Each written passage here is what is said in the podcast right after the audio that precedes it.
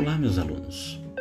Esse podcast ele é, unificará dois conteúdos: fontes do direito e meios de integração. Então, os quatro episódios que vocês já assistiram são fontes do direito. E agora eu vou postar outros três episódios relativos aos meios de integração. Tá bom? Abraço!